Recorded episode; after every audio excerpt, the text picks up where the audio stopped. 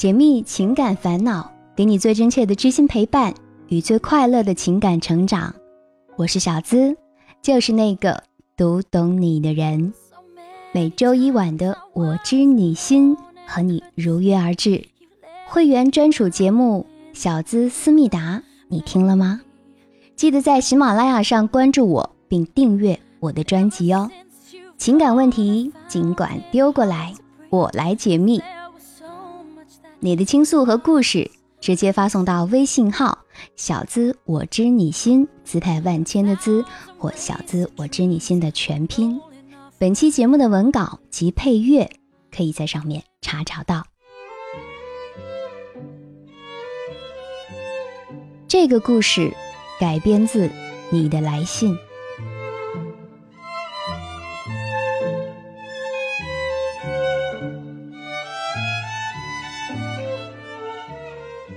女主角名字叫拉拉，在一个周末农家乐的活动中认识了一个男生，我们叫他小周吧。小周是一个很阳光的大男生，就是长得像林志颖年轻的时候那种，跟拉拉的年纪一样大。拉拉是一个平时就很贤惠的姑娘，那天在农家乐活动的时候啊，炒菜做饭摆桌子，表现得特别活跃。再加上长得一张圆圆的脸，性格又随和，反倒是让她在一片锥子脸和大长腿的女神里面显得与众不同。这让小周对拉拉很有好感。回来之后，小周找了拉拉好几次，主动要拉拉做他的女朋友。拉拉的第一段恋情就是因为男方父母的不同意而分手了，这次仍然心有余悸。就让小周先问问父母的意思。小周非常爷们儿的表示：“我爸妈说了，我喜欢的女孩就是他们喜欢的，绝对没问题。”听到小周的保证，拉拉放心了一大半儿。再加上本身对小周感觉也不错，两个人就开始了交往。在一起的日子自然是甜蜜的，都是年轻人。有很多的共同话题，随便的一部最近的电影、动漫、游戏，都能让两人聊很久。但是拉拉还是没有经验，他没想到这一段如此投缘的感情会输在自己好朋友的手里。拉拉跟好朋友小叶是六年的同学，大家虽然不在一个学校，但是也在同一座城市。也算是从小到大的闺蜜了。两个人都选择留在这座城市工作。小叶的学校没有拉拉的好，毕业的时候找工作没有多少优势。在拉拉顺利进入事业单位，并且已经解决本地户口的时候，小叶还在私企为了本地户口发愁。户口问题对于一个一心想留在一线城市发展的女孩来说，多多少少是个障碍。所以小叶一心想找一个本地人结婚，方便解决户口问题。小叶的情感之路同样走得很艰难。按照小叶自己的说法，父亲是老家某集团的工程师，母亲早就从企业退休，在家休息了。这样的经济条件，按理说也不是很差。但是小叶一家三口一直在一个不到五十平米的小房子里住了二十多年。从他的生活花销上也能看出来，其实家庭并不富裕。拉拉跟小周交往了之后，也把这件事儿告诉了闺蜜小叶。这个时候，小叶刚刚跟自己单位里五十多岁的上司分手。这位上司有家有室，外表光鲜，每个月会给小叶几千块钱，偶尔给她买个名牌包包。小叶本来还想捞更多的好处。但是上司觉得她要求太多，两个人就分手了。听说闺蜜拉拉交了小周这么一个条件优越的男朋友，小叶非常兴奋。小周的父亲是个不大不小的官儿，家里条件相当不错，而且小周自己研究生毕业之后就进了国企上班，早就已经有车有房，也有本地户口。拉拉当时没有在意太多，只觉得。闺蜜就为自己高兴呗。虽然话里话外多多少少有那么点儿吃醋的意思，但是从小到大，每次拉拉有什么事情，小叶说话都是这个味道，拉拉也已经习惯了。自从知道小周的存在之后，每个星期小叶都要过来找拉拉，而且从来不会提前打招呼，每次过来都会精心打扮一番，显得既温柔又妩媚。完全不是之前那个闺蜜面前可以随便放肆大笑的小叶了。跟拉拉说话的时候，也特别的细声细语，看起来很文静的样子。有时候会正好碰到小周也来找拉拉，三个人就一起吃饭。拉拉心里很不舒服了，但毕竟是多年的好朋友，又不好直接拒绝。这种偶然的遇见有了两三次之后，小周就对小叶产生了一点点的好奇，聊天的时候也会顺便问问小叶的情况。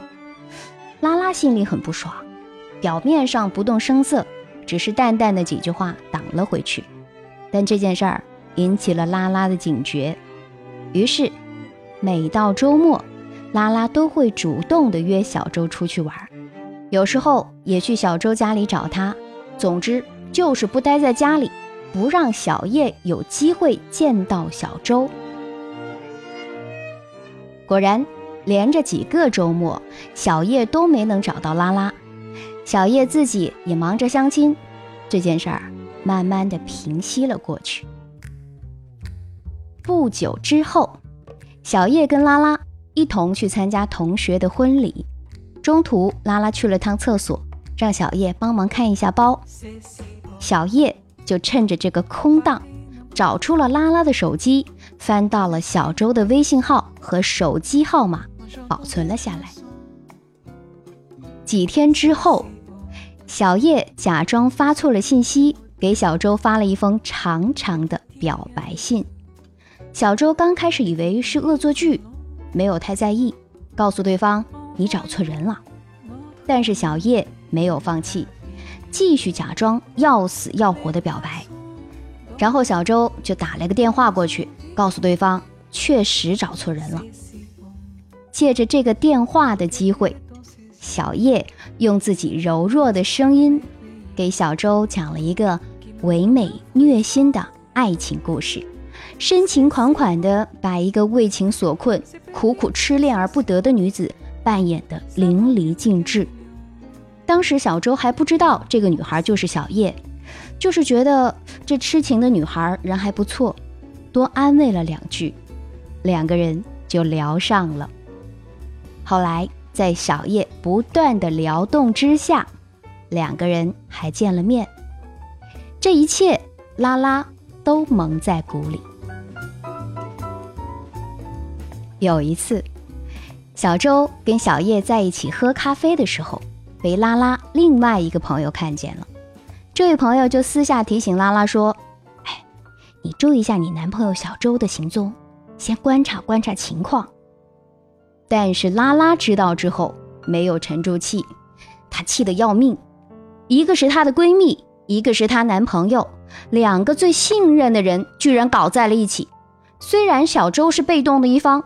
可是竟然没有果断的拒绝这样的女人，还单独的见了几次面。在拉拉这样单纯和有些恋爱洁癖的人来看，这种行为绝对是难以宽恕的。拉拉要求马上和小周分手，完全平静不下来。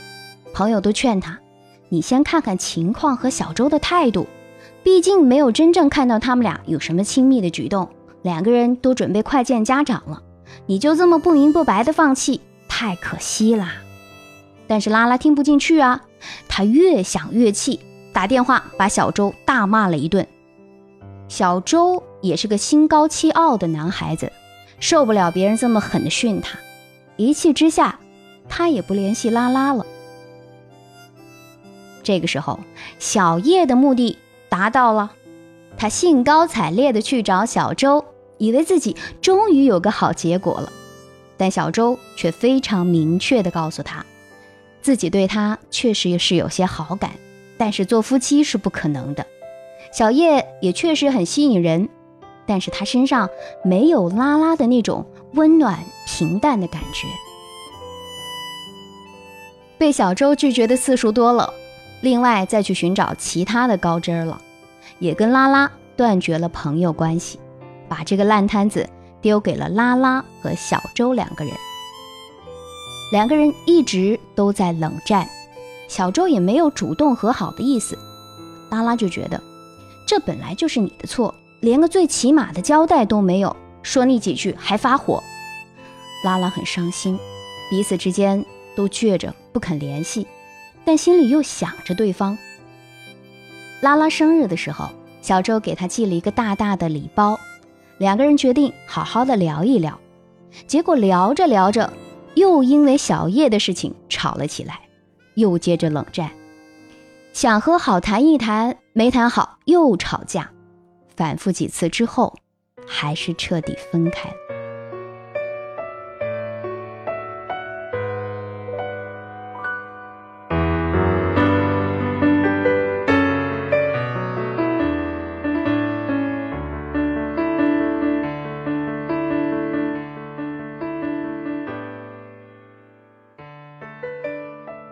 这个小叶啊。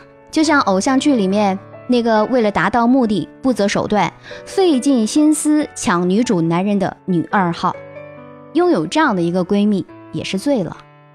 难怪有句话叫做“防火防盗防闺蜜”。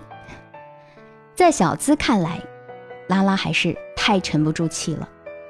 如果遇到闺蜜跟男朋友有暧昧的关系，我们首先应该想办法了解一下他们交往的程度。男朋友到底是个什么态度？就像故事里的小周和小叶还处在暧昧阶段，单独见了几次面，还没什么实质性的进展。而且我们完全可以听出来是小叶单方面的主动，这件事儿其实是比较好处理的。拉拉的爱情本还有挽回的余地，但就是因为自己总是不能冷静下来，彼此的关系始终没有机会缓和。当然，如果你心里一直过不去男朋友和闺蜜这个坎儿，现在分手了反而是件好事儿。你心里想继续的，但一边又不停的翻旧账，这对两个人来说也是一种痛苦啊。为什么经常会有闺蜜抢男朋友的事情出现？我们如何防止这样的事情发生呢？之前我知你心也讲过一个故事啊。那个男朋友是直接被闺蜜给抢走了，女主最后只剩下追悔莫及。其实我们只要清楚一点，感情的事儿本来就是属于很私密的，是属于你们两个人的，是不能拿来被分享的。很多的女生在约会的时候就喜欢叫上自己的闺蜜，或者成天在闺蜜面前说自己男朋友多好多好，单身女子。不想入非非就奇了怪了，还提醒你一点啊，当闺蜜有事儿的时候，不要让男朋友单独去帮忙。一边是最好的朋友，一边是自己的恋人，这时候让我想到了一首歌。一边是友情，一边是爱情，一起来放松一下。单身的小伙伴们，你想知道婚姻离你还有多远吗？你是否经常看到好朋友们晒恩爱的幸福照片，或者身边的同事、亲友又传出了结婚的喜讯，连单身的你也开始羡慕起来？而现在的你，是不是也想要步入婚姻呢？那么，你现在距离婚姻到底有多远呢？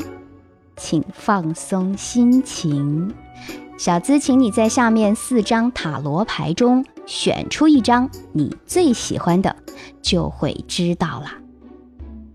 直接在公众号“小资我知你心里”回复三个字“有多远”，就能看到这四张牌啦。直接在微信里搜索“小资我知你心”，姿态万千的“资”或“小资我知你心”的全拼，回复三个字。有多远？也可以请身边单身的朋友一起测一测，相互为彼此打气。现在，请你看看喜马拉雅小资的专辑，有没有发现什么不同呢？是的，我新开了一个专辑，叫《小资思密达》，属于你的专属守候来了。想要参与情感互动解密。以及更多专属特权和福利，可以看看《小资思密达》这个专辑。也期待你加入我们的队伍，和我们在一起。嗯，希望趁着这个机会，把喜爱小资的小伙伴们，以及想要深入互动的大家，真正的聚到一起，拧成一股绳，一个真正属于我们的力量即将诞生了。期待你的加入。好，本期节目就到这儿，感谢你的收听，欢迎评论、转发、分享，让更多的人听到小资的节目。我是小资，就是那个读懂你的人，和你说声晚安，下期节目我们再会喽。